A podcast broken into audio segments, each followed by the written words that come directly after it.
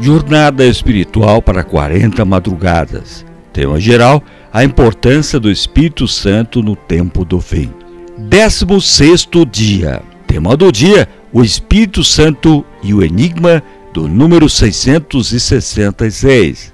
Aqui está a sabedoria. Aquele que tem o um entendimento, calcule o número da besta, pois é número de homens. Ora, esse número é 666. O Espírito Santo foi o Espírito Santo foi encarregado de nos guiar a toda a verdade.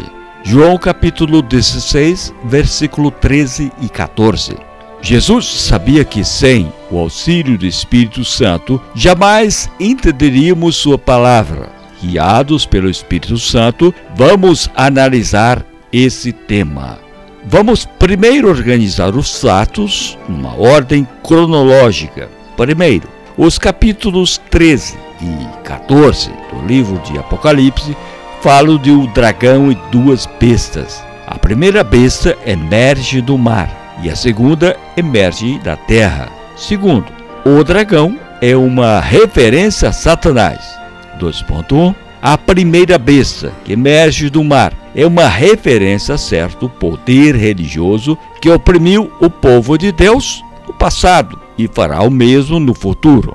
2.2 A segunda besta que emerge da terra é uma referência a certo poder político que apoiará a primeira besta nos seus intentos contra o povo de Deus. Apocalipse capítulo 13, versículo 15. Terceiro, a segunda besta vai emitir um decreto de morte contra os que se negarem a adorar a imagem da primeira besta.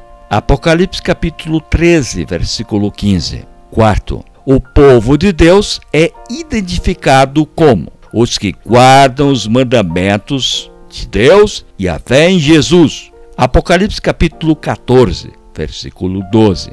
Quinto, as duas bestas, a que emergiu do mar e a que emergiu da terra são ariadas do dragão, são ariadas do dragão. Sexto, a primeira besta, que emergiu do mar, povos ou nações, irá conferir autoridade à segunda besta, que emergiu da terra, e a segunda besta, que emergiu da terra, usará sua influência política para promover os interesses da primeira besta. Sétimo, a primeira besta que emergiu do mar recebeu uma ferida de morte, mas a ferida mortal foi curada. Apocalipse capítulo 13, versículo 12.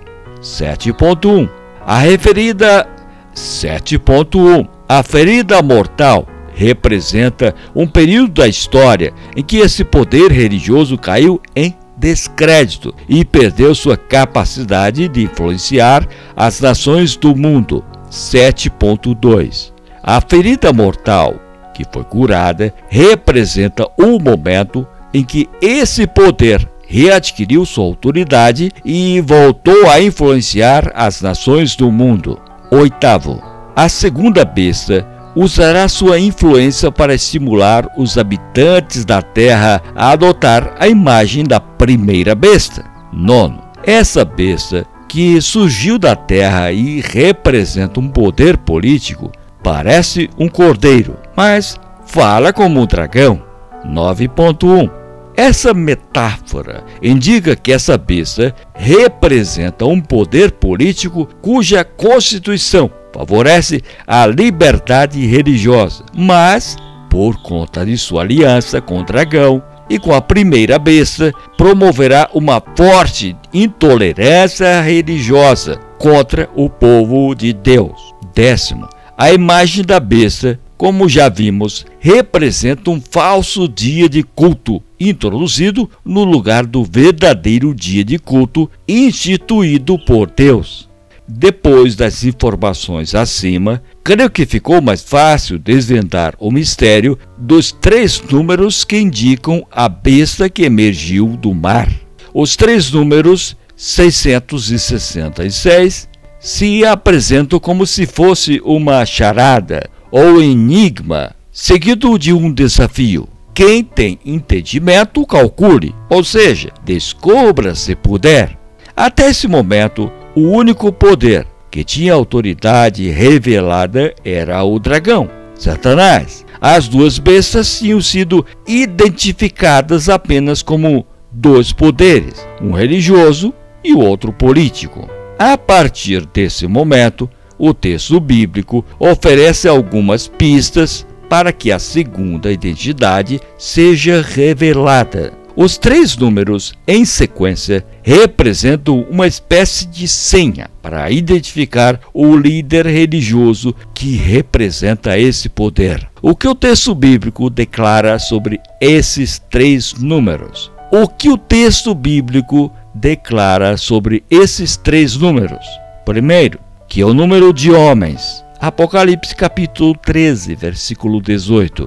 Segundo, que representa aquele que vai liderar a segunda campanha opressora contra o povo de Deus. Terceiro, que possui a capacidade de influenciar líderes religiosos ao ponto de baixarem decretos contra o povo de Deus. Curiosamente, o livro do Apocalipse apresenta duas sequências de números, 144 e 666. A primeira sequência, 144, está ligada ao povo de Deus. Já a segunda sequência, 666, está ligada aos poderes opressores do povo de Deus. É fácil perceber que a primeira sequência, 144, se refere à história do povo de Deus. Apocalipse capítulo 7, versículo 4. A segunda sequência, 666, está ligada à história de todos os povos que oprimiram o povo de Deus. Daniel capítulo 3, versículo 3. O número 6 na cultura hebraica significa imperfeição. Repetido três vezes, indicava plenitude de imperfeição. Já o número 7 significa perfeição. O 12, totalidade. E o 3, plenitude. Era comum na antiguidade usar números para disfarçar um nome. Nos alfabetos gregos e hebraico, toda letra correspondia a um número. Somando as letras desse número, qualquer pessoa podia ter um código numérico. João certamente usou um código numérico para alertar o povo de Deus quanto aos perigos nos últimos dias. O propósito de João foi denunciar o líder do sistema religioso que nos últimos dias, sob o pretexto de fazer o bem à humanidade, seria intolerante com o povo de Deus.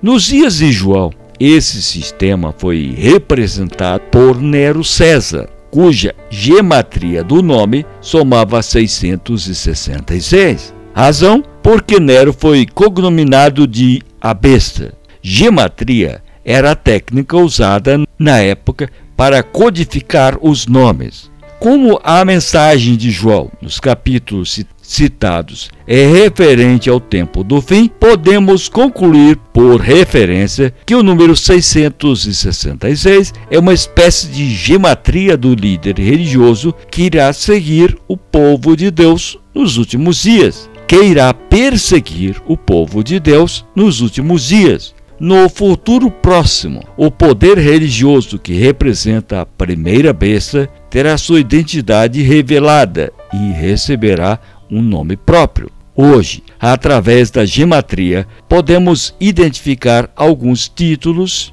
alguns títulos ligados à besta. Logo, saberemos quem personificará a primeira besta. Quando esse dia chegar, quem não estiver na companhia do Espírito Santo estará nas mesmas condições das virgens nécias. Permita que o Espírito Santo dirige a sua vida hoje.